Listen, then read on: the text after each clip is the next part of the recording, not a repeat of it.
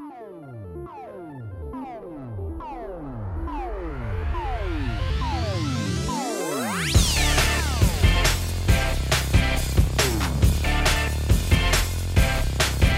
Fala pessoal, tudo bem com vocês? Estamos aqui começando o 13 terceiro episódio do A Semana em Jogo, a melhor fonte de informação para você saber o que rolou no mundo dos games nessa semana. Aqui quem fala com vocês é o arroba e comigo hoje sempre a gente tem o Felipe Lins.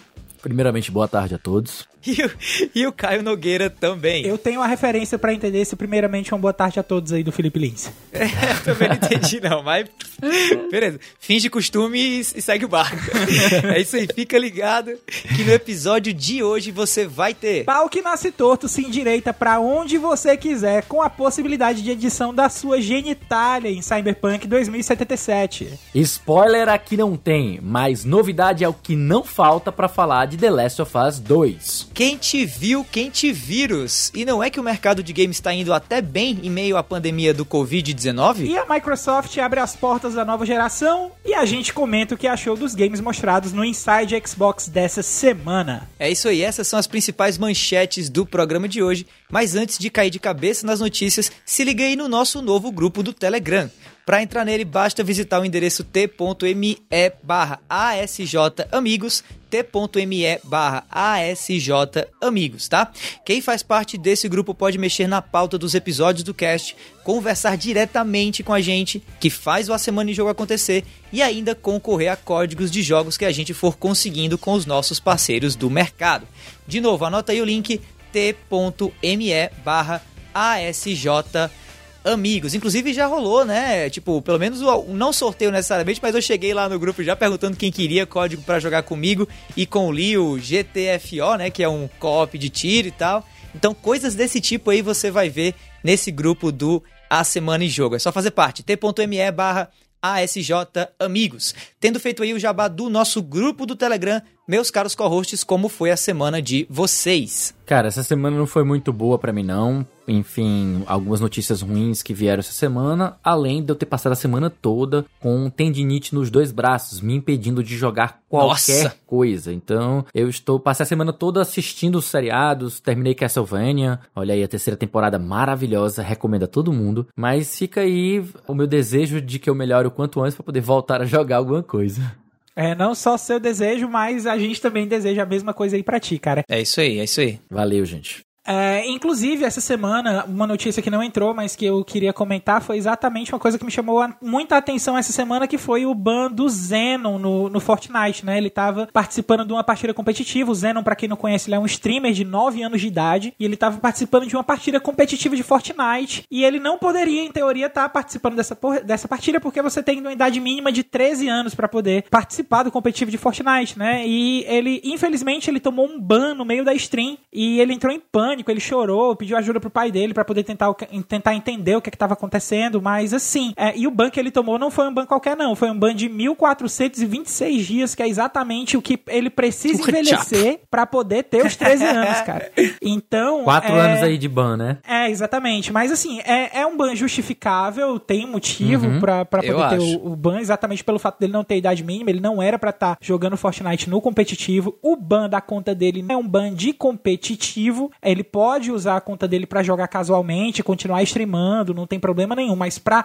ser profissional não dá porque ele não tem idade. E eu vi muita gente da comunidade caindo de pau em cima da Epic Games exatamente por causa disso. Foi reclamando que não era para ter dado ban nele. Enfim, é só As pra regras dar... são regras, né? É, porque regra é regra, exatamente. Eu, eu acho que, como tem que tratar todo mundo com igualdade, o cara pode ser. Ele pode ser o Zé da esquina, ele pode ser, como a gente fala aqui no Ceará, o filho da Xuxa. Mas não tem idade, a regra é a mesma, né? Pau que dá em Chico, dá em Francisco. Então, eu acho que eu acho que ele tem, tinha mesmo que ser banido mesmo e pronto. Eu acho que a Epic agiu bem. Como eu falei, regras são regras. Numa situação em que todo mundo está submetido às mesmas, não faz sentido você dar um tratamento diferenciado a alguém só porque ele tem habilidade suficiente para já estar competindo no profissional, sendo que ele não tem idade necessária para isso. Então, acho que é, foi uma atitude correta. Se o caso dele fosse ser diferenciado porque, ah, digamos, ah, o Pirra caralho, ele é, é superdotado, então ele tem condições de competir. Então que isso fosse é, solicitado anteriormente, não no meio uhum. do, do, caminho, sabe? Mas ainda assim, eu ainda acharia des, assim, desigual, sabe? Seria uma situação uhum. diferente. Eu acho certo você fazer esse tipo de coisa, ele banido do competitivo, não pode e pronto, não tem o que fazer. É continuar jogando como um jogador Sim. casual, jogando para se divertir, não para competir. E só um esclarecimento, Caio, o, o evento, ele não era organizado pela Twitch, né? Ele estava sendo transmitido via Twitch. Era, o evento estava sendo transmitido via Twitch, é porque assim, a Arena, ele é como se fosse um dos modos competitivos de Fortnite. Ele não é um torneio grande de Fortnite, mas ele pega elementos do competitivo de Fortnite e o competitivo de Fortnite utiliza dados da Arena para poder compor o grande campeonato Sim. deles, né? Então, ele, em teoria, ele não podia estar participando da Arena exatamente por causa dessa ligação da Arena com o competitivo. É, pois é, e no fim das contas, a gente, pelo que você tá me contando aí da história, até porque eu não, não acompanho tanto assim o dia a dia do, do, dos torneios de Fortnite e tal, foi um banimento via é, plataforma de streaming, né? E aí, no caso também, a gente tem que imaginar que isso é a Twitch se resguardando, já que ela é quem tá ali, né, possibilitando a exibição de uma criança, de um menor de 9 anos de idade competindo e, né, tendo aí toda a visibilidade trazida para a Twitch sobre a polêmica dessa possibilidade aí que Isso. pode surgir.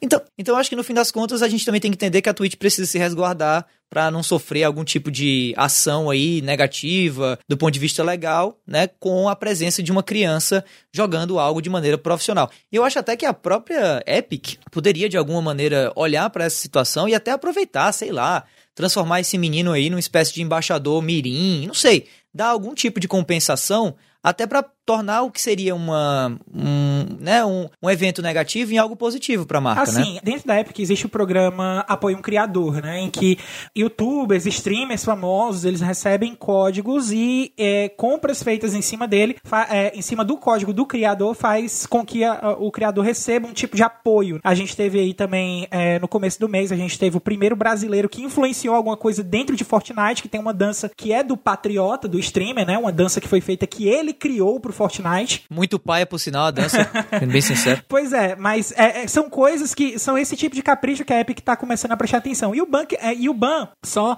fazendo um ponto para deixar bem claro, Davi, o ban, quem deu o ban foi a Epic. O ban foi ah, transmitido foi ao vivo pelo Twitch. No... Ah, entendi. Então, então, então a Epic também tá se é, resguardando. É, exatamente, ah, okay. exatamente. Teve, na verdade, o, o, o, que, o que é de se apontar da situação que, que aconteceu foi exatamente o constrangimento que o menino pode ter passado no meio da live, porque ele foi Saquei. banido no meio Saquei. Da live, né? Mas Nossa. a respeito do da Epic, a Epic já se resguardou quanto a isso, ela já mandou alguns comunicados uhum. também é, a respeito da situação, esclarecendo os motivos dos bans, que foram exatamente os que eu falei. Uhum. Mas eu concordo, eu concordo que, que existe essa questão também, talvez, ainda possível trauma, né? Que, que isso pode ter, Sim. possa ter criado no, no, no Zenon, Sim. mas é, é, eu acho que conversando com a Epic, isso pode ser contornado. Embora eu, eu defenda a posição da Epic de ter removido o, persona, o, o personagem, não, o jogador do competitivo, por ele estar tá quebrando regra. Isso aí é claro. Uhum. Legal, legal. Eu fico curioso para saber o que é que quem ouve a gente acha sobre notícias relacionadas a esportes aqui no A Semana em Jogo. Então, aparece lá nas nossas redes sociais, no arroba A Semana em Jogo no Twitter, ou mesmo no grupo do Telegram, que a gente acabou de mencionar aqui, né, no t.me barra ASJ Amigos, e deixa aí o teu recado sobre ah, se você quer ou não ver mais matérias sobre esportes aqui no nosso podcast. Aproveitando para falar agora também um pouco de como foi a minha semana, eu tive um ponto bem interessante aí, na verdade, no começo da semana, que foi a participação do beta fechado para a imprensa de Valorant, né? Que é aí talvez a próxima sensação do mundo dos esportes, né? Já que a gente está falando de esportes aqui, vindo diretamente do pessoal que fez League of Legends, né? Da Riot Games. Eu tenho as minhas impressões aqui sobre Valorant, mas antes de dar as minhas impressões sobre a beta do jogo que eu joguei, eu queria trazer aqui o primeiro convidado do cast de hoje, que é o Max Palaro, um super youtuber aí com mais de um milhão de seguidores lá no YouTube e que também esteve presente nessa beta fechada de Valorant, jogou comigo ali inclusive e tem as opiniões dele para dar sobre o game. Fala aí, Max. Bom, vamos lá, vamos falar de Valorant, certo? É, eu já sei que o senhor Davi não gostou, achou o jogo uma verdadeira merda, mas eu vou falar aqui a minha opinião porque que eu acho que ele não é uma merda, tá?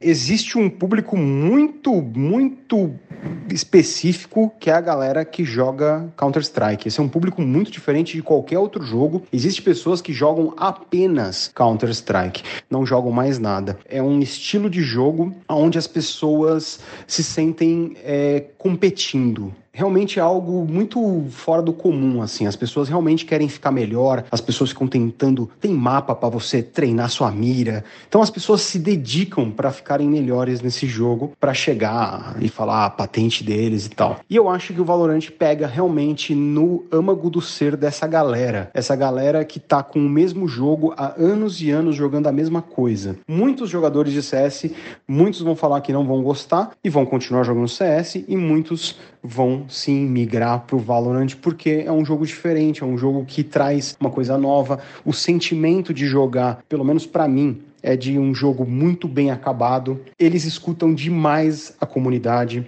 Eu vi várias coisas de gente comentando em vídeos do YouTube deles, falando: Ó, oh, que tal vocês mudarem isso? E eles dando atenção. Então, se eles estão lendo vídeo de comentário de vídeo de YouTube, é porque eles realmente estão se empenhando em fazer o melhor que eles podem. Primeiro, que os desenvolvedores são, muitos deles, ex-profissionais de Counter-Strike. Então, eles sabem as falhas e o que era bom do Counter-Strike e o que é ruim. Bom do Counter-Strike é realmente a parte de tiro. Quem, quem sabe atirar em Counter-Strike é, é, é, é, muito bom quando você tem esse embate um com o outro e tem as estratégias e tudo mais. Então essa galera realmente sabe o que está fazendo. A Riot, né, é dona do League of Legends. Ela sabe como, como trabalhar com essa parte de, de, de jogos online. Porque, por exemplo, a Apex, o Apex, né, o Apex lançou ano passado, acho, sei lá quando foi lançado, acho que foi, acho que foi ano passado, né, foi do nada. Todo mundo falou falando, nossa, que jogo incrível, é isso aí. Putz, começou, vai ser competitivo, o negócio vai.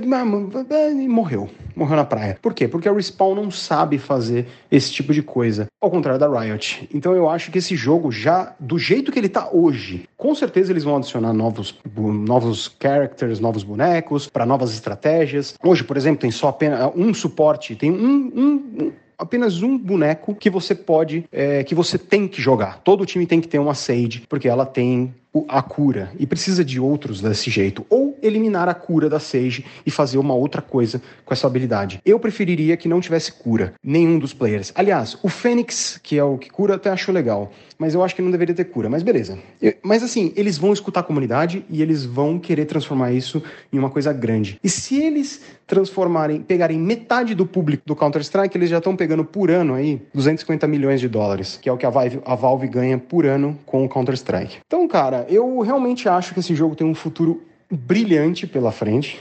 Ele, na hora que eu joguei a primeira vez, na hora que eu vi primeiro gameplay, eu já percebi isso. E esse jogo vai substituir o Counter-Strike. E, para você ter uma ideia, como é verdade, assim que o Valorant foi anunciado, a Valve fez o quê? Lançou o Source 2, né?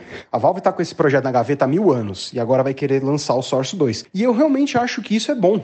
Para você ter uma ideia, na hora que lançou o Valorant, tem uma opção para você poder escolher a sua mira. Você põe a sua mira do jeito que você quiser. E no, sei lá, uma semana depois, o Counter-Strike já estava com essa função implementada. Então a Valve ela também agora tem que correr atrás um pouquinho. E é por isso que eu acho que metade esse jogo vai dividir o público.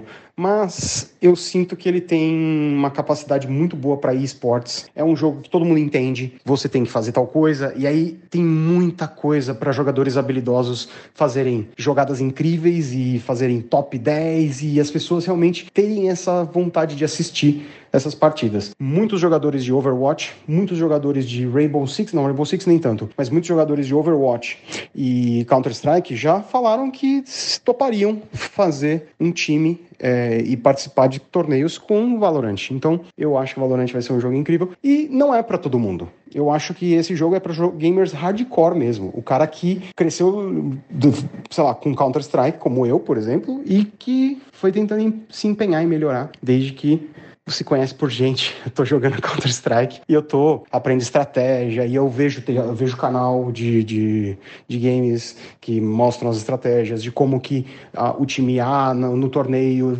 fez o dominação do bomb site. Puta, para mim isso é fenomenal. Então é isso. E a gente se vê numa próxima. Um beijo aí para vocês. Até mais. Tchau, tchau. Bom, é isso. Valeu aí, Max, pelas suas opiniões. E diferentemente aí do Max, eu uh, não gostei muito de Valorant, não. Queria muito ter gostado. Eu tava mega no hype, assim, até porque, apesar de não ser um, um, jogador, assim, assíduo de League of Legends, eu admiro muito o jogo e o quanto a Riot conseguiu transformar o game em algo assim muito maior do que apenas um jogo, né? Um evento global e que gira em torno da competição dentro do de League of Legends. E eu acho que Valorant tem tudo para ser isso também. Mas em relação ao game em si, talvez por eu não ser um jogador muito assíduo de Counter Strike, faz tempo que eu não jogo CS, eu fui com uma expectativa muito errada. Assim, eu acho que eu mirei nas habilidades especiais e acertei num, numa partida super lenta e vagarosa de Counter Strike, sabe? Isso principalmente porque o jogo jogo ele valoriza ao máximo o elemento tático de CS, sabe? Ele é um CS muito mais tático até, com golpes ou com habilidades especiais parecido, mas nem tanto, com algo é, relativo a Overwatch. E eu acho que, assim, eu, eu esperava algo mais dinâmico, sabe? Do que eu, eu acabei experienciando. Agora, óbvio, né? É um jogo que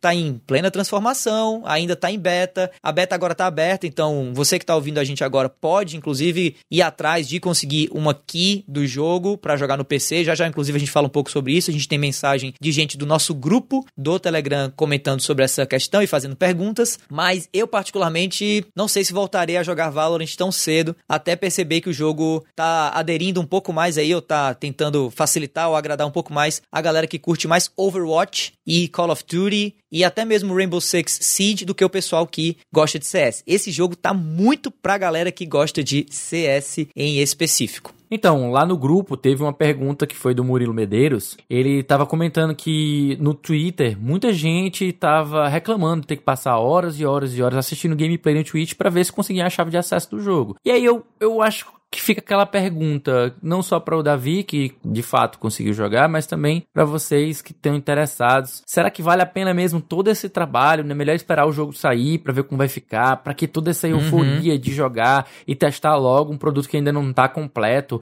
Vale a pena mesmo todo esse trabalho? É, pois é, essa foi, esse foi o questionamento do, do Murilo, né? Ele jogou esse questionamento lá no nosso grupo do Telegram e, cara, eu eu, assim, eu fecho com ele essa dúvida, sabe? Eu não tava, como eu falei, eu tava no hype para jogar Valorant, mas eu não tava no hype para ficar indo atrás como a galera tá indo, né? O que é que tá acontecendo agora? Você tá vendo aí é, as chamadas drops, que são basicamente concessões de keys do jogo no chat de streamers que estão streamando Valorant, né? Então a galera que participou da beta fechada, eles ganharam acesso antecipado ao jogo e desde que o jogo abriu para todo mundo poder assistir e jogar caso tivesse aqui, você assistia a stream de um cara que estava na, na beta fechada, como por exemplo o próprio Max, o Coruja e vários outros aí, o Hakim também estava lá na, na, no evento. E você podia pleitear aí uma vaga, né, para poder jogar, pegar o jogo, baixar e, e, jogar. E isso tá se tornando, na verdade, até uma certa dor de cabeça para a própria Riot, porque o pessoal nas redes sociais está assim, iradíssimo, porque ainda não conseguiu key, porque não consegue entrar e tal. Ao mesmo tempo, olhando aí pelo viés do marketing, não que seja sempre positivo,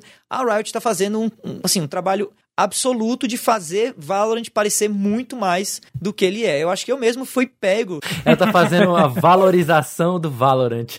Isso, a valorização do Valorant. Perfeito, perfeito. Eu tenho alguns streamers que eu sigo aqui no Brasil e na gringa, o próprio Max é um deles, o Shroud é outro, e muito se falou desse game por parte desses streamers, e eu também fiquei no hype, né? Assistia as partidas, as transmissões e não achava assim aquela coisa toda. Mas eu fiquei pensando, porra, deve ser aquele jogo que quando você pega para jogar, ele é se transforma, ele bom, né? É, é. E, e, e, não foi, né? E, e, passou bem longe disso pra mim. Então eu prefiro continuar no meu Call of Duty é, Warzone, que, que tá mais tranquilo. Eu queria perguntar a respeito exatamente dessa pegada, que tu tava falando um pouquinho assim de elementos de jogos táticos, né? O competitivo, eu não sei se tu já assistiu alguma coisa do competitivo de Counter-Strike, mas o competitivo de Counter-Strike, ele também, as partidas costumam ser bem bem mais lentas do que era no tempo que eu jogava Sim. CS 1.3 na Lan House, né? A gente tava. A gente pegava as armas e ia na doida pra se matar mesmo, não tinha estratégia de quase nada, não combinava jogada com time. Era, era um negócio muito aleatório, mas ao mesmo tempo muito divertido. Não dizendo divertido, que o competitivo de, de Counter-Strike também não é, competi não é divertido, porque é, realmente existe aquela questão ali do fator que hoje em dia, na minha opinião, tá muito popular, que é a, a coisa do fator do, do roleplay, né? De você realmente ter aquela posição dentro da equipe, de você ter que desempenhar aquela posição dentro de uma equipe ou de terrorista ou de contra-terrorista para poder se sobressair dentro de uma missão. Então, o competitivo do Counter- do Counter-Strike dá muito espaço para esse elemento. Tu consegue sentir a mesma coisa nesse elemento do Valorant? Eu consigo sentir demais, Caio. E eu acho que até um dos motivos de eu não ter talvez gostado tanto, e eu acho que o motivo das pessoas que vão pegar esse jogo pra jogar talvez não gostem tanto, é exatamente esse. Valorant serve muito mais ao pro player e talvez seja um jogo muito mais interessante de assistir pessoas assim que são feras jogando do que seja de jogar. Sabe? Eu acho que eu sou assim até um pouco com League of Legends. Eu curto jogar LoL? Curto, mas nem tanto. Mas assistir partidas de LoL, eu acho legal. Eu entendo, eu, eu me empolgo, até mais do que Overwatch, por exemplo, que seria, digamos assim, né, durante algum tempo, o próximo estágio dos esportes, mas acabou sendo um jogo muito confuso de você assistir profissionalmente falando, né, assim, e assistir uma, um evento profissional. Então talvez seja isso, né, talvez você tenha matado a charada, assim, talvez Valorant seja aquele FPS tático, tipo CS, que vai ser ainda mais divertido de assistir do que CS era. E CS, talvez por ter sido um jogo que cresceu na comunidade, né, por, por intermédio da comunidade, continue sendo um jogo divertido de, de se assistir, ok, mas mais divertido ainda de se jogar por esse elemento meio, meio maluco, meio caótico que o jogo tem e que Valorant, pelo visto, não dá muito, não dá muita atenção. Entendi.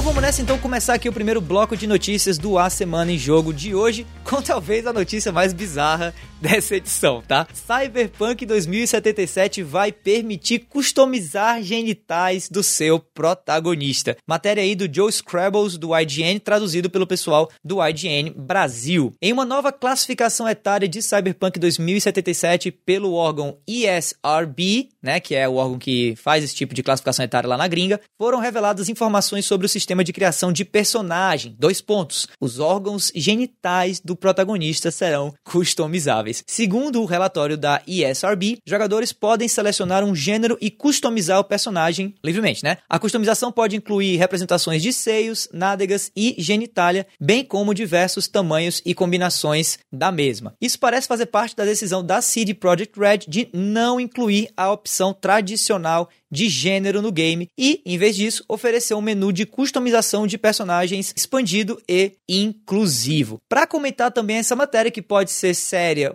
mas que também pode ser muito engraçada, eu chamei a pessoa mais hilária que eu conheço na internet, que é o Matheus Esperon, e que também é gamer e responsável pelo site 10 de 10, para dar aí, né, a primeira opinião dessa matéria sobre o que ele tá achando dessa novidade de Cyberpunk 2077. Fala aí, Esperon. Oi, pessoal. Aqui quem fala é Matheus Peron, eu sou podcaster lá no 10 de 10 e eu queria comentar rapidinho sobre essa possibilidade de personalizar o tamanho das suas partes íntimas no Cyberpunk 2077. Eu acho incrível essa possibilidade, porque de repente a pessoa que no mundo real não tem o seu órgão tão avantajado quanto gostaria de ter, ela pode de repente criar um personagem, digamos, com seus 10 centímetros ali de, de longitude e tacar o terror, ser a pessoa badass com o seu membro diminuto. Vai ser incrível. A pessoa vai estar andando na rua, alguém vai zoar alguma coisa sobre ela. Ah, pau pequeno. Ah, verruga me que mija. Nada disso. Agora eu posso fazer uma manobra cyberpunk na sua cara e você vai se arrepender de ter me zoado. Então, não estou dizendo que é o uso que eu farei do jogo, mas estou dizendo que sim, com certeza vai ser incrível. Mas, brincadeiras à parte, cara,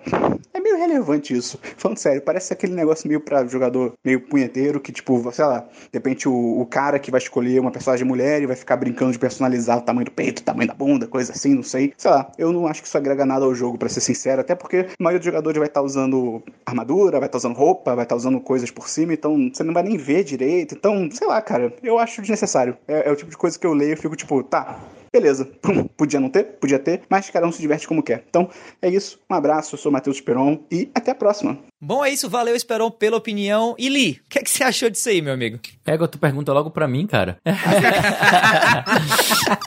Segue o script. Segue o script.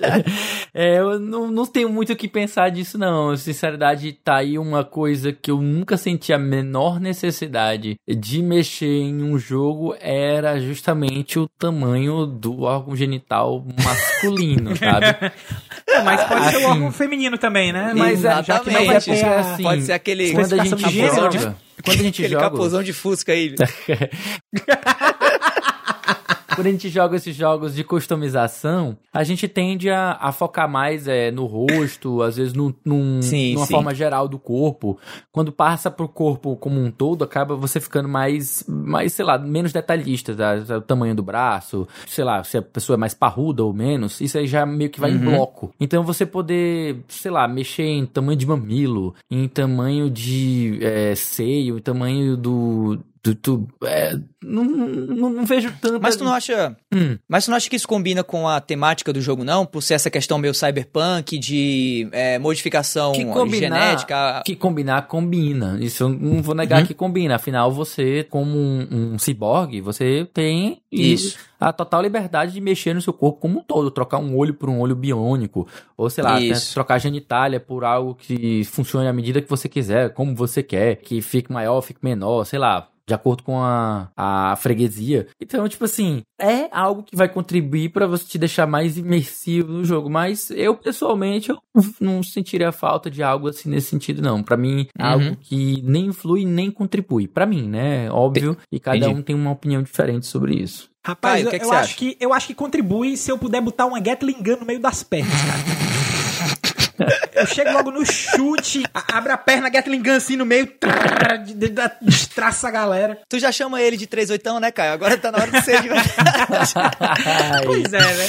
Aí, é, mas agora fala, trazendo um, um, tom mais sério, né? Eu acho que assim, na verdade, essa, essa pegada de customização de genitália, ela começou a fazer polêmica mesmo no Conan Exiles, né? Eu lembro é. que foi o primeiro jogo que, que trouxe essa polêmica, porque você fazia a customização do, do personagem, se eu não me engano, seu personagem estava crucificado, uhum. E, e você fazia a customização dele e tal, e, e na hora que você tava fazendo a customização, uma das coisas que você mexia era exatamente no tamanho da genitália do personagem. E eu, eu não joguei o Conan Exiles, eu não sei dizer se é realmente isso, eu fui muito baseado nas coisas que eu li, né? Mas eu já lembro que naquela época também trouxe uma polêmica enorme, né? A respeito da, de qual seria a real necessidade de trazer esse nível de customização para dentro do jogo. Já no Cyberpunk, que já o Conan ele traz aquela a, é, a experiência dos cimérios e tal, é, é, é meio que mistura mitologia nórdica com, com, a, com a história do mundo, é um, é um clima meio, é um tempo meio bárbaro, os homens nômades e tal, né? Mas é, no, no Cyberpunk 2077 eu acho que já é uma coisa que vocês estavam discutindo antes, que é exatamente a questão de se encaixar nesse universo, né? Eu acho que o, no Cyberpunk 2077 é algo que encaixa muito bem, certo? Até mesmo porque a temática Cyberpunk ela deixa a pessoa, é uma das coisas, um dos vínculos que eu acho mais bacana do, do, do te, da temática Cyberpunk como um todo é que dentro da, da temática a pessoa ela é livre para se representar da forma que ela sempre quis ser vista Isso. e da forma que ela sempre quis se mostrar pro povo, né? Então,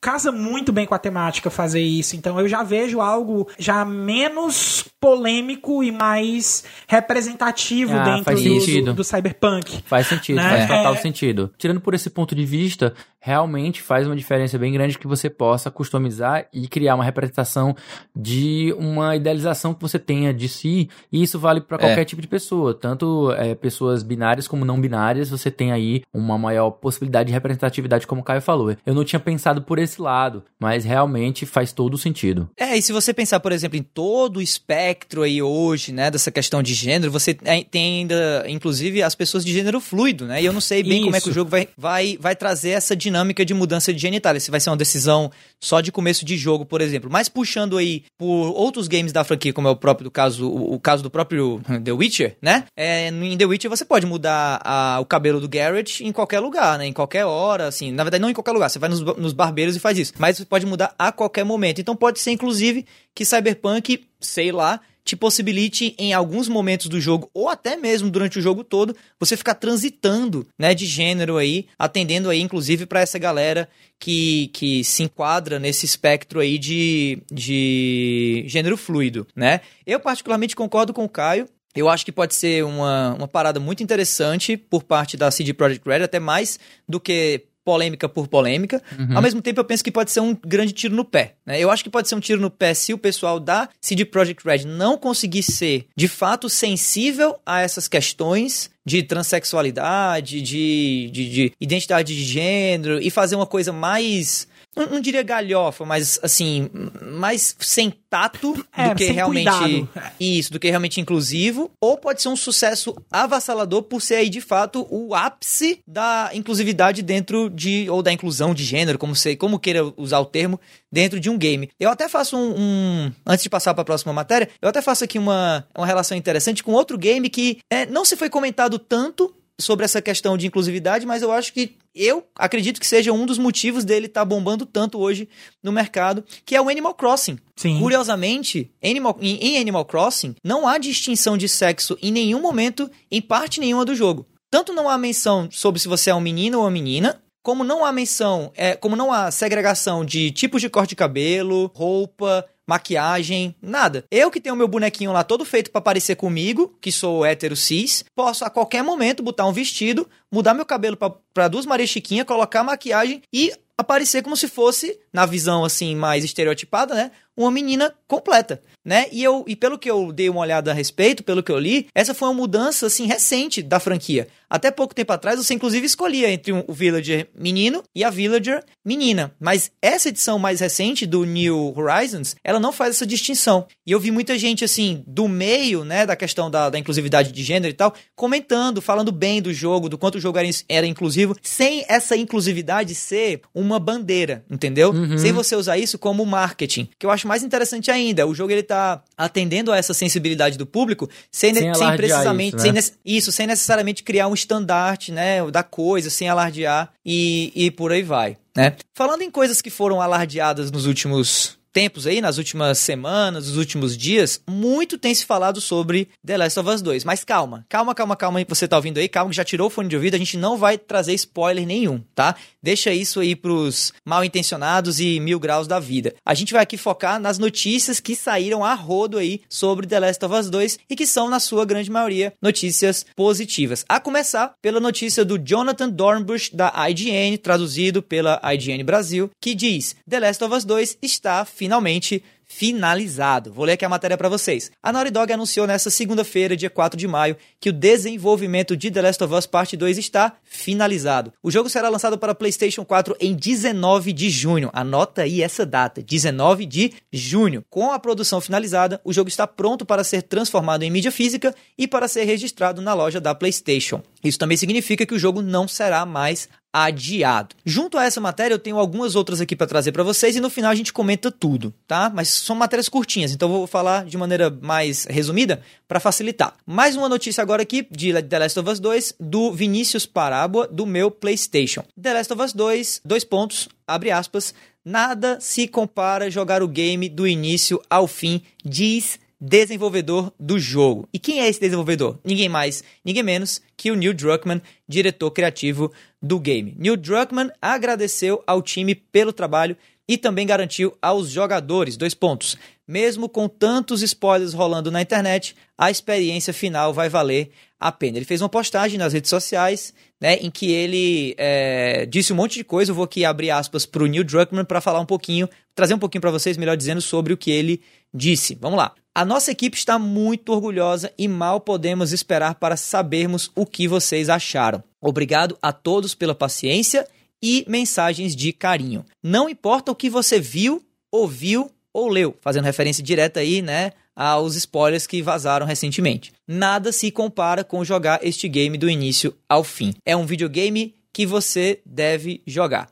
Espero que estejam todos bem, tomando conta de seus entes queridos e de vocês mesmos, né? Essa mensagem aí do Neil Druckmann é um tanto quanto emocionante, um tanto quanto, é, né? Criticando aí um pouquinho a galera que vazou o jogo recentemente, garantindo que o jogo vai ser algo que a gente nunca viu, mesmo já tendo visto aí alguns spoilers, né? Alguns de nós que estamos na internet. E por fim, mais uma matéria aqui do pessoal do meu PlayStation, dessa vez do Ivan Castilho. Jason Schreier explica como ocorreu o vazamento de The Last of Us Parte 2. E adivinhem só, foram hackers. O jornalista Jason Schreier, que fazia parte do site Kotaku e agora escreverá em breve para o Bloomberg, comentou em seu Twitter como os vazamentos de The Last of Us Parte 2 ocorreram. Após conversas com duas fontes que entenderam o que aconteceu, o vazamento não foi de um funcionário revoltado com a Naughty Dog, como o pessoal estava aventando inicialmente, mas sim foi um hackeamento dos servidores da companhia, né? E junto de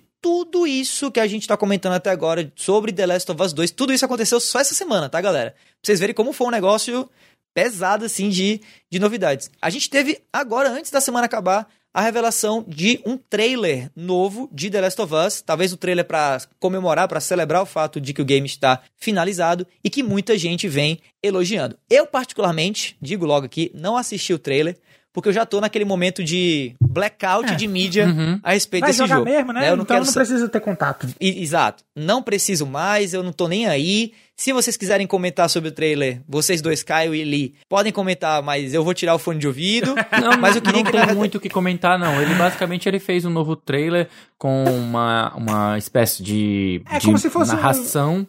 É como se fosse uma- um voice-over, meio que lendo um- uma, uma carta endereçada a alguém, sabe? Tipo, com uma montagem Sim. de cenas e, e, tipo, essa carta dizendo assim, você fez isso e você fará isso, mas no futuro eu espero que você faça isso. Me desculpe por tudo isso, sabe? Entendi, uma carta- uma nessa carta- vibe.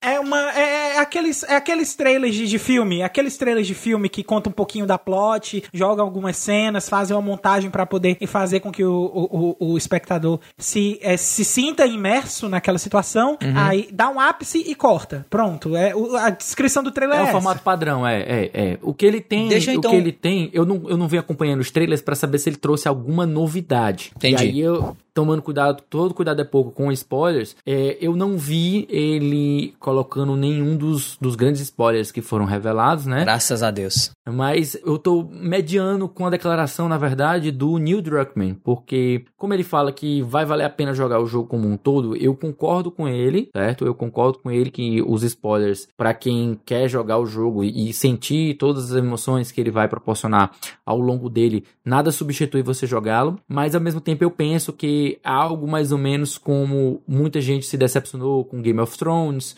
ou se, adaptou, se decepcionou muito com o, o Star Wars, o episódio 9, porque o destino que é, foi reservado aos personagens pelos criadores não era a melhor coisa que poderia ter acontecido, sabe? Pros fãs, os fãs não. não Para os fãs, isso, exatamente. Então, muitas vezes o que os fãs querem, os desenvolvedores não entregam. Então, isso vai, independentemente de ter havido spoiler ou não, vai ter gente insatisfeita por conta disso. E pelo, pela natureza dos spoilers que eu coloquei, muita gente já tá realmente muito, muito com muita raiva. De- nos nossos primeiros episódios, a gente teve a participação do Rafael, né? Do Rafael Martins. E o Rafael já tá desolado. Ele pegou os spoilers sem querer, né? Não foi querendo, como foi o meu caso. E ele ficou extremamente desolado com o que ele descobriu. Para ele, já houve uma, uma decepção suficiente para desanimar a compra. Porque afinal a gente tem que lembrar que o jogo, jogos estão 60 dólares, né? Então vai custar uns 300 reais para comprar um jogo. É, é muito caro você investir algo para você já ter uma decepção de uma expectativa que você tinha. Então já é algo que já, para mim, na minha opinião, independente de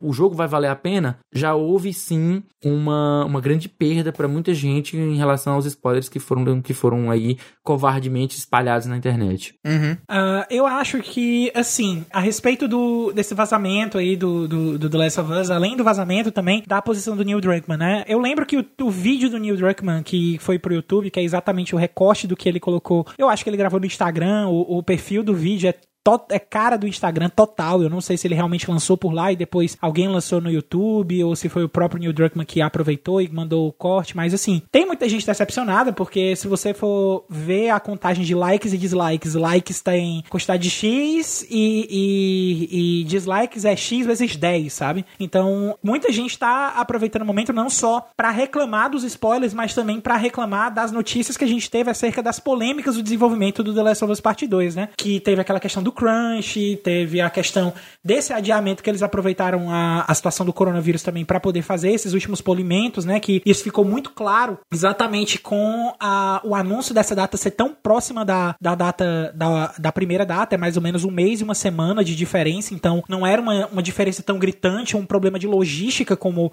a Sony tinha dito, era realmente para dar um polimento maior. E isso eu falo na leitura dos fãs, né? Não é, não é muito o, o, o que realmente pode ter acontecido, até mesmo porque eu não sei, eu não trabalho na Naughty Dog. Mas os fãs estão lendo a coisa dessa forma, a respeito de, de ter o, o, o jogo adiado, o jogo já tava em crunch, a galera já tava se matando de trabalhar e a, a Naughty Dog não teve a decência, assim, entre aspas, né, de, de bater a real pros fãs e falar, gente, ó, a gente vai ter que adiar, porque vai passar um pouquinho. Ela se aproveitou de uma situação que a humanidade está passando para poder fazer esse adiamento e tá todo mundo zangado agora com a Naughty Dog. E, e assim, é, de certa forma, eu não tiro razão do fã tá revoltado, né? Porque nessa mesma matéria do Jason Schreier, se eu não me engano, explica que a Naughty Dog já tinha sido notificada pela própria Sony a respeito da falha de segurança que gerou o leak há meses atrás, eles não tinham tomado nenhuma providência. Então, tem, tem alguns pontos aí que a Naughty Dog pode aprender com, com o lançamento do The Last of Us Part 2. Eu não acho que, que vai ser um jogo que vai deixar de vender por causa disso, ele vai, vai ser um sucesso, ele vai ser um dos indicados para TGA com certeza. Isso eu é se a gente tiver TGA esse acho. ano, né? TGA é capaz de ter sim. É, é, é bem capaz. É, não vai ser online. presencial, né? Mas a, a chance uhum. que talvez ele não seja presencial, mas a gente vai ter TGA. Ele vai ser indicado para TGA, ele já é um dos jogos mais esperados da geração inteira, não só desse ano, mas eu acho que ele tá entre lá nos top 5 jogos mais esperados da geração. E assim, eu tô muito curioso pelo jogo. Eu confesso para vocês que essa semana, vendo toda essa notícia, toda essa repercussão, vendo o desânimo do Rafael no Twitter, eu fiquei meio balançado para ter contato com os spoilers, certo? Mas eu domei o meu o meu Caio curioso dentro de mim, não, eu vou vou deixar para jogar. Eu, eu quero Diferente jogar o The Last of Us e vai dar né? certo. Não, o Final Fantasy VII. Não, mas o Final Fantasy VII eu precisei tomar os spoilers porque eu queria entender o que vocês estavam conversando. Aham, entendi, entendi. Mas eu consegui entender, eu consegui entender. Mas assim, depois, depois eu dou a minha opinião de Final Fantasy VII. Tô esperando só agora que o, que o Neil Druckmann realmente. É, é só pra concluir, né? Que ele aprenda, não só ele, mas como a Naughty Dog aprenda algumas coisas aí com o feedback dos fãs e que os próximos lançamentos eles consigam jogar de forma mais aberta com a comunidade. Legal, legal. É, eu, eu sinceramente tô muito feliz com o fim dessa novela sobre o vazamento e tudo mais, e tudo que aconteceu, até pra gente poder focar no que importa, que é o jogo. É válido ressaltar também que realmente a Naughty Dog está passando por, um, por momentos meio, meio né, atribulados aí, não muito positivos. Apesar de que uma, uma informação que não foi colocada aqui na matéria, até para a gente poder falar mais rápido sobre ela e depois comentar, é que o próprio Jason Schreier não veio a, em defesa, porque não é papel dele defender, mas veio informando de que a, a, o rumor de que tinha sido um funcionário é, com raiva da Naughty Dog que vazou e tal, foi desmentido e inclusive foi informado, né, pelo próprio Schreier de que a Naughty Dog ela continuou pagando alguns benefícios e estendeu pagamento de alguns freelancers que estavam contratados, né, freelancers por meio de por meio de contrato temporário para trabalhar no game e foram pegos aí por conta do, do Covid-19, né? Mesmo à distância, mesmo tendo que ficar nas suas casas, a Naughty Dog continuou pagando o, o mês todo aí de março para esses funcionários. O que não é nada além da obrigação dela, na minha opinião, mas nos Estados Unidos, onde o funcionário não tem voz nem vez direito, eu acho que é alguma coisa positiva a se dizer também. O que não se pode dizer positivamente em relação a nada é dessa galera que está realmente usando isso que está acontecendo com o vazamento de, dos spoilers aí de The Last of Us para fazer chacota de quem está no hype do game, para mitigar, Nossa, né? Pra eu diminu... aviso vocês que usam Twitter, muito cuidado a vocês clicarem. É, eu já, não, já bloqueei total. não, mas não é nem total. isso. Não é nem isso. É se vocês entrarem nas, no Twitter e forem conversar, ver alguém, tipo assim, alguém postou uma notícia sobre alguma coisa. Sim. Aí de, relacionado de jogos. Alguém falou sobre, é, é, sei lá, falou sobre o Xbox Insider. Sim. Aí vem alguém nos comentários Sim. e desnecessariamente vem e fala do, de algum spoiler de The Last of Us 2. Sim. Cara, Cara é, é, é um espírito é, não, de pouco. É, esse vídeo, esse vídeo, inclusive, o último trailer que foi lançado, ele não tá com comentário liberado exatamente para evitar esse pois tipo de é, coisa. Pois é. Uhum. Não, e de novo, assim, é, eu acho que o que a gente também tem que falar nesse sentido aqui, e é o que eu ia dizer sobre como eu tô em relação a isso, é óbvio que eu tô repudioso em relação a tudo, mas também eu não sou besta, né? Então, assim, para você também que tá ouvindo agora e não quer é, levar spoiler, cara, ferramentas existem, né? A gente falou, inclusive, na edição do cast passado sobre uma ferramenta que bloqueia qualquer menção de é, da, dos termos que você quiser do seu browser, assim, realmente remove tudo, ele bloqueia tudo, ele censura tudo. Então, assim, pra, por onde eu vou e tem The Last of, L, Joe, qualquer coisa relacionada ao que eu coloquei lá na, no meu campo de termos a serem censurados, ele censura. E no próprio Twitter eu também já desci o cacete aí, silenciando tanto um monte de gente que eu já acho que pode dar spoiler, como também silenciando os termos, né? Então eu tô bem tranquilo. Até porque eu já passei por isso algumas vezes, com spoilers de Vingadores, que eu não queria saber, né? Do final do jogo, spoilers de Uncharted, Death Stranding. Então, assim, esse não é o meu primeiro rodeio nesse sentido, mas eu acho que é de fato a gente precisa repudiar essa galera que está fazendo esse tipo de, de ação, porque não é de maneira inocente que vários estão comentando e compartilhando esses spoilers de The Last of Us. É na intenção mesmo de causar maldade, de quase fazer uma espécie de, de quo, assim, uma compensação. Ah, você, o joguinho é exclusivo da Sony, então tá aqui um spoiler só pra tirar da tua, do teu prazer de ter esse game. Eu acho isso, assim, da, de, um, de uma postura baixa que, que não tem, assim, muito o que comentar a respeito disso. E, para finalizar, antes da gente passar para o próximo bloco de notícias, eu fico feliz que isso está acontecendo agora, em maio, né? E que o jogo vai ser lançado em junho, daqui a um mês. Que eu acho que isso poderia ser pior ainda se esses spoilers tivessem sido vazados a uma semana do game ser lançado. Na véspera, é eu não duvido que na véspera venha aparecer mais gente espocando mais os spoilers. Tipo assim, a galera começa a relaxar, aí na, na véspera do lançamento, ou então na semana de lançamento, começa a pipocar um monte de spoiler, a galera jogando no ar, né? Mas se não acontecer com, como, como aconteceu com o Death Strand, que foi realmente na semana de lançamento do jogo que os spoilers pipocaram, né, eu tô feliz. Então eu espero que a Naughty Dog tenha aprendido e que a gente também, como fã que não quer levar spoiler, faça por onde, né? E se algum de vocês dois aqui me der algum spoiler, eu juro que eu bloqueio vocês agora do Discord, certo?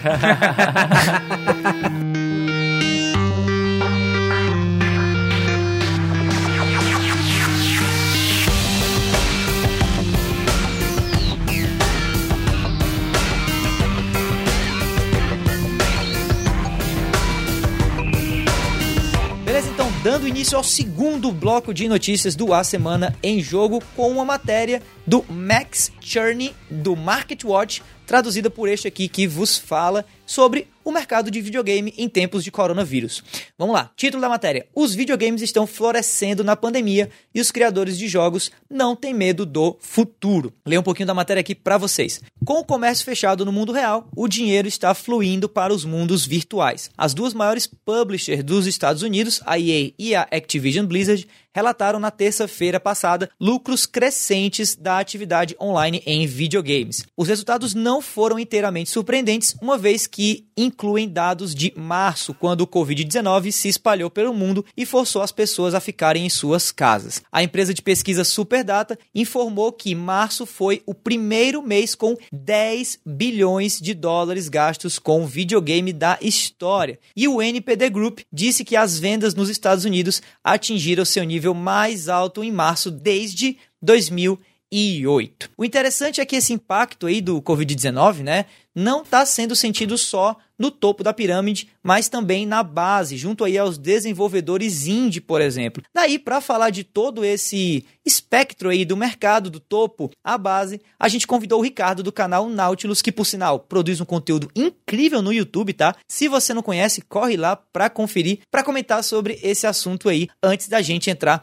com a nossa própria fala. Fala aí, Ricardo. Fala, pessoal, tudo bem? Aqui é o Ricardo Nautilus. Me convidaram para dar uma palavrinha aqui para vocês e eu achei que eu poderia juntar dois interesses meus. É, um grande interesse da gente lá no Nautilus são jogos independentes. E eu acho que se tem uma coisa que tá na cabeça de todo mundo ultimamente é o coronavírus. E até para estudar em relação a algumas pautas lá do canal, eu tenho lido bastante a respeito de como a pandemia tá afetando a nossa indústria. É engraçado, porque eu acho que existe até certo ponto uma certa positividade, em especial com a indústria dos videogames, porque ela não foi tão atingida quanto outras indústrias populares, como o cinema, por exemplo. Né? A gente tem visto aí um crescimento muito grande na venda de certos jogos. Dá para citar aqui de cabeça as vendas do Switch triplicaram, né? O próprio Animal Crossing aí registrou nos 11 dias depois do lançamento mais de um milhão de cópias vendidas por dia. A Microsoft recentemente também falou sobre um aumento substancial na quantidade de assinantes do serviço dela no Game Pass.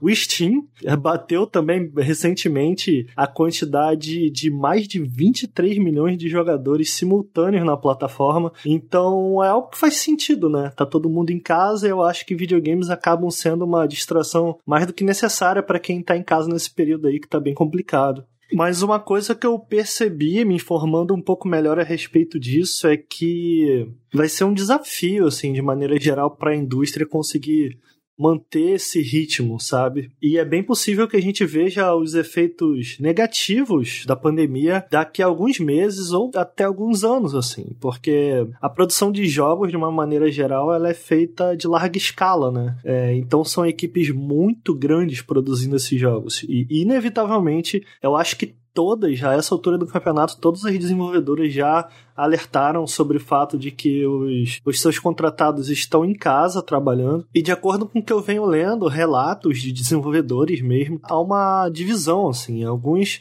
estão falando em uma perda significativa de produtividade, né? Já outros, em especial desenvolvedores menores, têm falado muito que a vida não mudou muito para eles, né? E isso é curioso, porque enquanto estúdios maiores estão tendo muita dificuldade, especialmente porque não é como se esses estúdios maiores que fazem jogos, esses grandes lançamentos, pudessem simplesmente cada funcionário pegar o seu computador e trabalhar de casa porque eles têm demandas diferentes de estúdios menores, né? Então uma coisa que eu tô vendo ser muito citada é a captura de movimento, que existe uma certa impossibilidade de fazer isso na atual pandemia. Não só a captura de movimentos de dublês ali e tal, mas também, como acontece no The Last of Us, a captura de desempenho e ainda tem a captura de voz, né? Todos são necessários um lugar específico para fazer essas gravações e tem muitos desenvolvedores falando da dificuldade de fazer que isso funcione. É, já desenvolvedores independentes, curiosamente, a gente tem equipes menores, né? Não só a gente tem equipes menores, como pessoas que já estão habituadas a muitas vezes trabalhar de casa, nem sempre. Eu cito aqui o exemplo da Moon Studios, né? Que é a desenvolvedora que lançou recentemente War in the Blind Forest, que tem mais de 80 funcionários e mesmo antes da pandemia já trabalhavam todos ao redor do mundo todos de casa.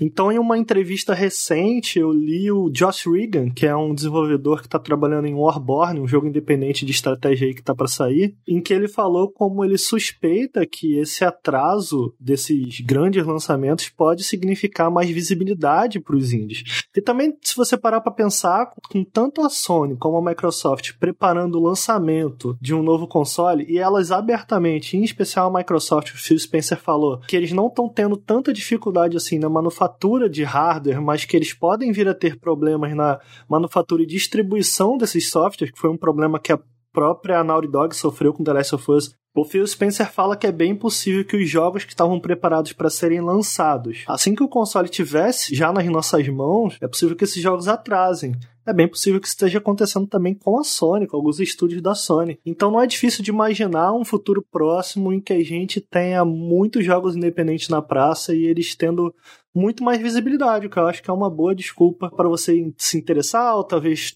quebrar um pouco o preconceito com jogos independentes que eu sei que muita gente não tem mais, mas ainda tem muita gente que tem hoje. Nem todos são flores, né? Não é como se desenvolvedores independentes estivessem protegidos da pandemia, especialmente porque com cancelamento de eventos como a E3 e a GDC, que geralmente é onde desenvolvedores que estão trabalhando nesses jogos pequenos vão para buscar apoio de publishers ou então de pequenas empresas de investimento, né? Com o cancelamento desses eventos, eles provavelmente, a gente provavelmente vai ver de uma a duas, ou o cancelamento de muitos jogos ou muitas companhias, como é o caso da Rival Games. A Rival Games anunciou que tá fechando as portas muito por esses motivos. Já estava em uma situação difícil e agora com a pandemia a situação se tornou insustentável. Vocês provavelmente não conhecem eles, eles fizeram um jogo que chegou a sair no Game Pass em um acordo com a Microsoft, que é o Thief of Thieves, que é um jogo de adventure, e eles fizeram também o The Detail no Steam. É, eram jogos legais, é uma pena que esteja fechando a porta. Então, isso é algo que pode vir a acontecer com muitas empresas um pouco menores, pela falta de apoio, pela falta de investimento mesmo, e a possibilidade de conseguir esse investimento. De forma geral, o que me parece ser a verdade é que quem já estava em desenvolvimento está próximo de fechar um ciclo de desenvolvimento. É bem possível que faça muito dinheiro durante essa pandemia, e quem ainda estava nos momentos iniciais ou preparando toda. É, é, uma viabilidade estratégica e financeira para desenvolver esses jogos, tanto pequenos como grandes nesse caso, vão sofrer bastante. Então é bem possível que a gente veja também um aumento em jogos que vão procurar investimento aqui da gente que joga, seja através do Kickstarter ou do Fig ou qualquer outra plataforma. O que também vai ser difícil, porque a gente também está sofrendo, a gente também tem que pagar a conta, a gente também está sofrendo com essa pandemia. Fica aqui também o pedido encarecido para que vocês se cuidem, fiquem em casa e fiquem de olho nas desenvolvedoras favoritas aí de vocês, para que essa tragédia não afete de forma definitiva o nosso hobby, tá bom? Obrigado, gente. Grande abraço, valeu pelo espaço. Bom, é isso aí. Muitíssimo obrigado pela participação, Ricardo. Agora, meninos, o que, é que vocês acharam dessa história? Cara, eu gostei de uma coisa que o Ricardo mencionou, que foi o paralelo que ele fez com o cinema. Porque os jogos, eles. Você consegue fazer um jogo completamente sozinho. A gente tá vendo aí alguns exemplos, a gente já já vai falar sobre eles, de jogos que são feitos por uma pessoa só, né? Existem, como ele falou, diversos estúdios pequenos que sempre trabalharam e vão continuar trabalhando, cada um de home office, cada um no seu local, fazendo a sua parte do jogo. E são poucos aqueles que alugam uma sala para realmente estar todo mundo no mesmo lugar, poder trabalhar em um jogo sendo um estúdio pequeno, né? Eu acho massa que ele comentou sobre o recorde de venda de jogos, como a gente já tinha também na notícia. E agora é bom lembrar também que a gente está no momento inicial da pandemia, né? Mais para frente que a gente pode ver os efeitos econômicos truando aí, a gente não sabe como é que vai ser o comportamento dos consumidores, porque talvez muitos vão precisar, né, ter acesso a coisas mais essenciais. O jogo não é essencial, é um produto de luxo, produto de... Não é essencial para você, meu amigo. É, nesse sentido é. E aí o que acontece é que mais para frente a gente poderá, na minha opinião, vendo, tendo em vista um colapso do sistema econômico que a gente tá podendo vislumbrar aí, né, na frente, a gente já tá vendo o dólar tomando proporções astronômicas, já tem dólar a seis e tanto, daqui a pouco o dólar chega a 6,50, 6,40, é um negócio que já tá é, na nossa porta aí. Tem previsões bem pessimistas de dólar até 2021 de 7 reais. Então fica um pouco complicado para a gente ter o pessoal sustentando esse mercado de AAA, né? Então aí eu, eu concordo que a gente vai ver os indies brilharem mais, eu concordo com o Ricardo nesse sentido, porque eles são mais acessíveis, custam menos e até mesmo para produzir, né? A gente sabe que um jogo que é feito por equipes grandes, cada equipe tem necessidades diferentes que a gente tem justamente o pessoal que faz a gravação de mocap precisa de espaço, precisa daqueles equipamentos para serem grudados no corpo, para captarem o movimento em si, precisa de uma equipe ali dando apoio, fazendo toda a parte de suporte para que consiga dirigir as cenas e tudo mais. Isso é muito complicado de fazer de home office, né? Não é a mesma coisa de você simplesmente programar. A parte de programação, a parte de uhum. desenho, essa parte que algumas equipes conseguem fazer cada um das suas casas é tranquila. Mas quando a gente vai falar sobre a dublagem, o, o caso dos voice actors, que precisam fazer a captação, não é todo a, a dublador que tem na sua própria casa um estúdio para poder fazer a gravação profissional desse, desse material, né? Então fica complicado. É uma galera que vai precisar ter uma forma diferente de trabalho. Ou, se possível, sei lá, diminuir ao mínimo, né? Reduzir, tomar mais cuidado para que eles possam locomover até um estúdio, gravarem no estúdio basicamente sozinhos, com menos gente ainda de apoio, para que consiga continuar esse ritmo de lançamento dos AAAs, né? A gente vê aí os indies talvez não sofram tanto. E aí é que eu, outra coisa que eu noto, só para fechar meu raciocínio, é que a gente vai ver aí cada vez mais em evidência os estúdios, as empresas que estão já adequados ao trabalho todo de home office. Os que não estão acostumados, que realmente, ah, eu não tenho esse ritmo de trabalhar em casa, eu preferia estar na empresa trabalhando, porque é uma sensação diferente, tem uma pressão diferente, e em casa eu não consigo me organizar, a gente vai ver aí que realmente vai ter uma evidência desses profissionais, dessas empresas que já estão adaptados a esse novo estilo de trabalho trabalho. As pessoas que não estão adaptadas, elas vão ter que se transformar, vai haver uma necessidade dessa adequação. E a gente vai ver aí, é, o, no futuro, a gente vai ver que inevitavelmente vai ter gente que vai ter dificuldade com isso e vai ocasionar um atraso de jogos. E aí, para finalizar, o Summer Game Festival que a gente falou aí no episódio passado, que vai ser meio que um substituto da E3, eu acho que como ele vai ficar mais espaçado, que vão ficar, na verdade, uma temporada de jogos, né, a gente vai ver aí os indies talvez ganharem mais espaço para se mostrarem, porque não vai ter condições da gente ter tanto o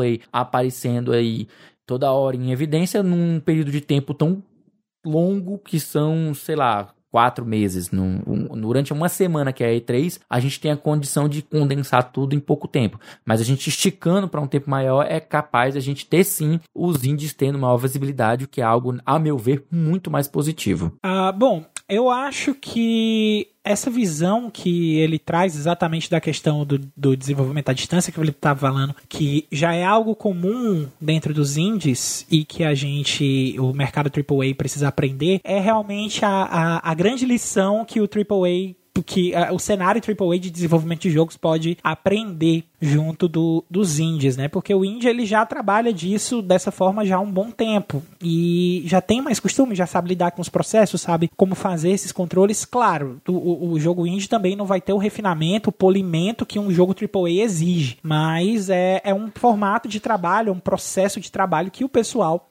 do indie já está acostumado a fazer. Então, pode até ser uma oportunidade do pessoal indie que quer ir pro AAA é, almejar um salto aí, né? Fazer a mudança e vice-versa também. Ou então a galera que quer se manter indie para poder contribuir aí com o mercado de alguma forma. Eu, eu vejo, na, na verdade, nessa em toda essa loucura que a gente está vivendo, é, eu vejo que é, é um bom momento para a gente poder contribuir e, e aprender coisas novas com os outros, né? Eu acho que isso aí é o mais importante que deve ser observado. Já quanto à visão do, do Ricardo quanto à notícia, é uma visão que incomoda certo? De certa forma, eu não vou dizer que é uma visão pessimista, porque nem é, é, ele não aponta que tudo tende ao caos, embora a situação, a, a realidade da situação já, já deixa a gente um pouquinho nesse, nesse espírito, né? Mas é, é a realidade da situação, o que acaba fazendo com que a visão dele seja bem realista também, né? Então, a, a respeito a, da questão dos atrasos, só para poder finalizar o, o, o meu comentário, fazer um comentário mais breve para essa notícia, é que talvez o problema do da pandemia, esse problema que a gente está vivendo da pandemia, não vai atrasar, eu não vejo afetar tanto ainda assim a line-up da nova geração, não, certo? Até mesmo porque no momento que a gente tá, a line-up ela já é pra estar, tá, os jogos de line-up já é pra estar tá nos polimentos finais, já é pra estar tá se preparando de alguma coisa, de, de fazer, preparando um, uns detalhezinho ou outro, porque assim, em, em termos de escala de desenvolvimento de AAA, a gente tem principalmente quando a gente tem uma mudança de geração, a gente tem dois tipos de jogos, né? Aliás, três tipos de jogos. A gente tem o jogo que estava sendo desenvolvido para uma geração passada, aliás, para um, uma possível geração futura, com a troca de geração, mas que por uma pressão de mercado a gente tem que lançar ele na geração atual, né? Antes da troca. O contrário, um jogo que estava sendo desenvolvido para a geração atual, mas que com o tempo e com o crescimento do escopo do jogo ele acabou ficando para a próxima geração. E esses são normalmente os jogos que tendem a ser os jogos de line-up, principalmente se forem jogos que começaram a ser desenvolvidos de muito tempo atrás. E a gente tem os jogos que já são totalmente projetados para nova geração. E é esse terceiro grupo que eu acho que vai sofrer mais com essa questão da pandemia, porque são jogos que estão é, na questão ainda do. podem estar no começo do desenvolvimento deles, ou já podem estar, já ter é, algum documento de game design, level design, design de som.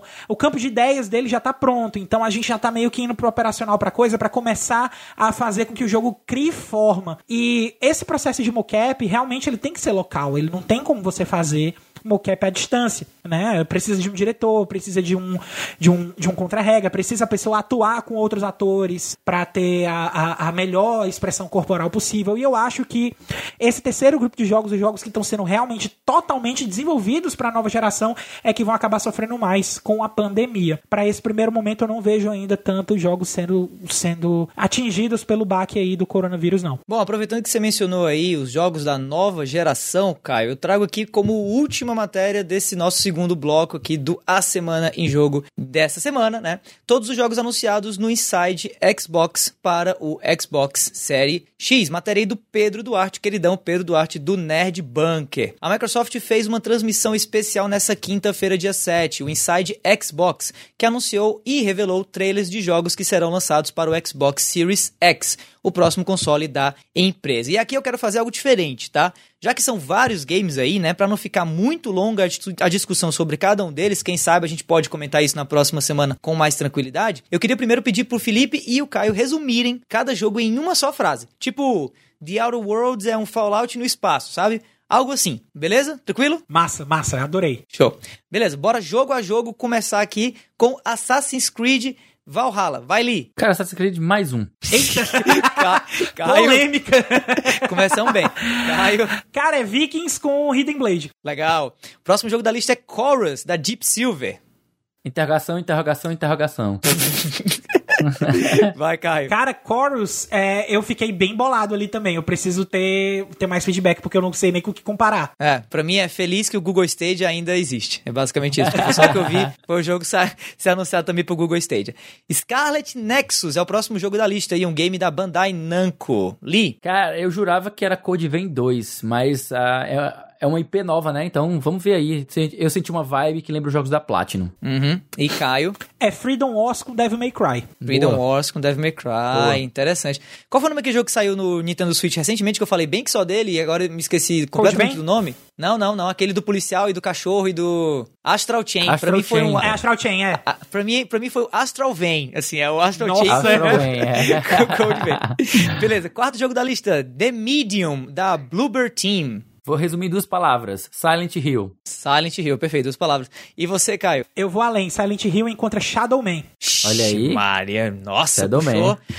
puxou aí dos, dos, do, com, dos confins dos games, né? É, Nintendo 64, não era? É, Nintendo 64. É, é. Próximo jogo da lista, tinha que ter jogo de corrida na lista, né? Xbox, do da Codemasters Dirt 5. Lee, o que, que você achou? Off-road, cara.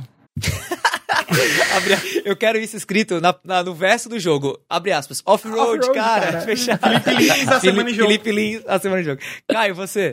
Cara, é, é rally com, com gincana. Quem, quem conhece os vídeos de gincana de carro no YouTube sabe uhum. do que eu tô falando. Então, Dash Rally tem pega essa, essa impressão da gincana para jogar para dentro das mecânicas do jogo. E o trailer é puramente isso: rally e gincana. Uhum. Beleza. Cumprindo aí a cota, né? Tem que ter jogo de corrida tem que ter jogo de esporte. Madam NFL 21. Felipe Lee. Saudades. e Caio. Touchdown, desgraça! Touchdown, desgraça. Perfeito. Podia ser o título em português do jogo, né? Touchdown, é. desgraça 21. Muito bom. Vamos lá. Da Paradox Interactive, a gente tem também o que foi anunciado pro Xbox Series X, Vampire The Masquerade 2 Bloodlines 2. É o título que tá escrito aqui. É isso mesmo, The Masquerade 2 Bloodlines é, não, 2? É Vampire The Masquerade Bloodlines 2. Não tem esse 2 ah, aí. então depois. beleza. Então erro aí do nosso Pedro Duarte. Pô, Pedrão, que é isso? Vamos lá, Felipe Lins. Faz tempo que eu não vejo nada do universo de Vampira Máscara, então vamos lá, ó, saudades também. Saudades 2, beleza, vai, Caio. Voltei aos meus 15 anos vendo Vampira Máscara de novo. Voltei aos meus 15 anos, muito bom, muito bom, muito bom. Da SEGA, olha aí, game da SEGA, Yakuza Like a Dragon, Felipe Lins. Like a Dragon. Touched by the very first time, né? Muito bom, perfeito. Meu Deus, cara. Vai, cara, vai, cara. Saints Row encontra Shemu. Mas se bem perfeito. que isso aí já é a descrição perfeita pra Yakuza já tem um tempo. É, é verdade, verdade. Mas esse é diferente. Yaku... Esse é mais RPG, ele, ele é em turno. É e diferente. esse é mais É, Saints verdade. Row porque eu vi o cara tirando um bastão do chão enquanto o chão brilhava. Vamos lá, próximo game da lista. Esse chamou muita atenção, né? Bright Memory Infinite. Vai, Lee. Cara, eu senti um, um quê de Crisis com Viagem no Tempo. É- Eu vi um DeLorean ali, é, é isso? Vocês viram também É, o uma DeLorean? coisa parecida com o DeLorean. Parece um DeLorean, né? Eu também vi um pouco de, de Bulletstorm, então eu diria aí que Crisis com Bulletstorm e com Devil May Cry. Legal, legal. Caio. Bulletstorm encontra Sekiro com carros. Massa, massa, massa. da Raw Fury também foi apresentado Call of the Sea. Vai, Felipe. Cara, Sea of Thieves junta-se com Indiana Jones, talvez. Hum, interessante. Caio. Rapaz, se a gente tivesse combinado, viu? Sea of Thieves com Tomb Raider. Olha aí. Pra mim é Sea of Shock. Sea of Thieves com Bioshock. Essa Vamos lá. temática de 1930, né? Ô, rapaz. De um estúdio que eu não tinha ouvido falar de jeito nenhum, é BB, né? Foi também anunciado de uma maneira super misteriosa o Scorn. Felipe Lee. Cara, é um Metroid Prime com alien asqueroso. Metroid Prime Colonial Curioso, massa. E você, Caio? Contra FPS e contra Doom. Uhum. Pra mim eu achei assim, Alien versus Alien, né? Achei bem, bem a cara dos filmes do Ridley Scott do Alien. Da Systemic Reaction, a gente teve também Second Extinction, um jogo aí de tiro com dinossauros. Felipe Lico, o que você achou? Rapaz, a impressão que eu tenho é o jogo é Ark misturado com Turok. Hum, Ark Turok, interessante. E você, Caio? Eu coloquei Ark também, mas eu coloquei Ark com Halo. Ark com Halo. Putz, um jogo Ark com Halo ia ser interessante, viu? e pra finalizar essa lista, a gente teve The Ascent, da Neon Giant, acho que em parceria com a Curve Digital, né? O que, é que vocês acharam, pessoal? Cyberpunk 2077? Não, não, não. Caraca, que surpresa! É top-down, que massa! Cyberpunk 2077 com Diablo. É. Eu listei parecido, eu coloquei Cyberpunk 2077. Incrível como todo jogo de Cyberpunk agora, a gente ignora Shadowrun e tudo bota pra Cyberpunk 2077. É. Mas é Cyberpunk 2077 com XCOM. Verdade, pra mim é Diablo 2077. É isso. Não tem, não tem pra escolher. Dito tudo isso, qual foi desses jogos aí inteiros que eu mencionei, que todos os trailers estão disponíveis na internet, tá, pessoal? Vocês podem dar uma conferida. Qual desses games aí vocês mais, mais chamou a atenção de vocês, que vocês mais gostaram? Vai, Lee. Cara, eu vou ficar com tanto o Call of the Sea como também o Scarlet Nexus. Foram os dois que me, mais me interessaram, mas assim, não queria deixar The Ascent e Bloodline 2 de lado. Os, então são esses quatro. Esses quatro me deixaram mais animado. Massa. E você, Caio? O trailer do Bloodline 2 é fantástico. Eu tô muito, muito empolgado. E eu também gostei muito do que eu vi do Bright Memory, cara, porque eu gosto de FPS com muita ação. Uhum. E ele passou muito bem essa sensação também. E eu devo uhum. pontuar aqui também, embora eu seja cagão para jogos de terror, eu sou muito fascinado por coisas, por plots de terror psicológico. É, tanto que Silent Hill para mim é uma, é uma, dicotomia, porque eu amo Silent Hill, mas eu não consigo jogar Silent Hill porque eu morro de medo. Então, é, The Medium também chamou muito a minha atenção. É, para mim também foi The Medium, Scorn e o Second Extinction. Eu acho que o The Medium é o que eu vou olhar de longe, porque eu vou me cagar de medo.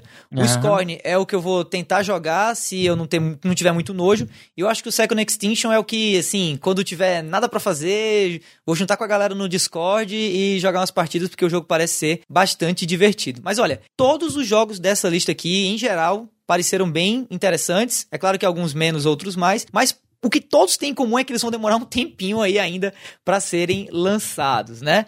E se eu, por exemplo, Caio, quiser saber o que é que vai estar disponível nas estantes virtuais e físicas, não físicas porque enfim a gente não pode mais ir para loja nenhuma agora, né? Então virtuais é. na semana que vem. Ah, meu amigo, então você se liga aí na listagem com os lançamentos da semana que vem que a gente aqui do A Semana em Jogo preparou para você.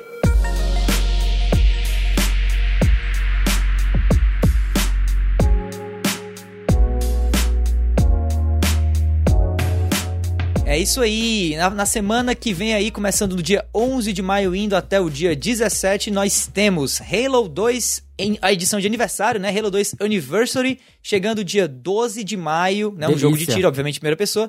Todo mundo conhece pro PC, né? Exclusivamente pro PC. É, Halo é maravilhoso. É, é, porque é, Halo, né? é porque ele já existe no Xbox, então ele vai sim, chegar sim. para o porte para o PC, dentro do uh, Master, Chief, Master Chief Collection. Collection. Isso. E disponível obrigatoriamente, né? para quem tem a Game Pass. E o PC Game Pass também. Perfeito. Pro Davi, criança que agora cresceu, mas que ainda sente falta desse jogo, Star Wars Episódio 1 Racer, saindo dia 12 de maio também, é pra Nintendo Switch, e dia 26 de maio pro PlayStation 4. Vocês têm lembranças aí boas desse jogo? Ou só é a melhor coisa que a trilogia, a segunda trilogia de Star Wars colocou dentro do universo são as corridas de pod. E eu ainda não vi nada a respeito do desse remake aí, aliás, esse remaster do, do Star Wars Episódio 1, mas eu vou dar uma olhada porque eu tenho muito hum. carinho hum. por esse jogo também. Eu Massa. não conheço muito a série Racer, eu tenho mais memória mesmo com a série Rogue Squadron, que para mim era muito mais legal. Entendi. Dia 13 de maio a gente vai ter Deep Rock Galactic, um co-op shooter chegando aí do, pro PC e pro Xbox One. Eu não conheço nada desse jogo ainda, mas, enfim, interessante. Chuta de navinha, chuta de navinha. Chuta de navinha, perfeito. É, a gente tem dia 13 de maio também Super Mega Baseball 3, esse aí, é isso zero que eu interesse. Quero, cara. É Game do ano! Game do ano! pois vocês estão em sorte, porque vai sair pra tudo: PlayStation 4, Xbox One, PC, Outro Nintendo motivo Switch. Ser game do ano, vai ser até no celular. Vai bombar no Brasil. E eu acho que o game que eu tô mais interessado depois do Star Wars Episódio 1 Racer, que vai sair semana que vem agora, no dia 15 de maio, Those Who Remain. É um jogo de aventura que vai sair pro PlayStation 4 e pro Xbox One também. Se você parar pra prestar atenção, é um título diferente pra The Last of Us, né? Verdade, verdade, verdade, verdade. Será que tem alguma relação? Só saberemos dia 15 de maio, quando o jogo sair. Bom, além dos jogos da semana, esse trio aqui do A Semana em Jogo tem mais um monte de conteúdos para você ficar ligado. Toda sexta-feira tem episódio novo do Vale a Pena Jogar com o nosso queridão aqui, o David Bacon, trazendo uma review de jogo que ele acabou de zerar. Isso aí, diariamente o Gaming Drops traz as notícias mais quentes da indústria de jogos. E mensalmente busca lá por Cast Potion no seu agregador de podcast favorito para encontrar um papo descontraído e catedrático sobre o mundo dos games.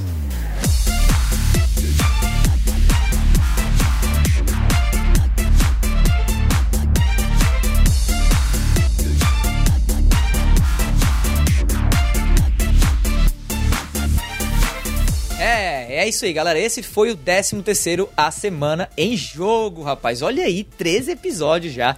Se você ouviu até aqui, olha, muitíssimo obrigado. E se você gostou do episódio, assina aí o feed do cast e fica ligado que semana que vem tem mais. Antes de encerrar o episódio de hoje, a gente deixa aqui o nosso muitíssimo obrigado também pro pessoal do meu PlayStation, Nerd Bunker, IGN e Market Watch pelas notícias lidas nessa edição do cast. Brigadão também ao Ricardo, ao Max e ao Esperon que contribuíram aí para esse episódio do nosso cast ser ainda mais especial. E por fim, a gente queria deixar também aqui um convite para quem quiser entrar no nosso grupo do Telegram e trocar uma ideia mais direta com a equipe que faz o A Semana em Jogo acontecer. Para isso, basta acessar o link t.me barra ASJ Amigos, beleza? Finalizando, que tal seguir a gente nas redes sociais? Eu tô no arroba Bacon. Eu tô na arroba foi o Caio. E eu tô em arroba o Felipe Lee. No mais é isso, meus amigos. Meu nome é Davi. Eu vou ficando por aqui e a gente se vê por aí. Até semana que vem. Tchau, tchau. Valeu!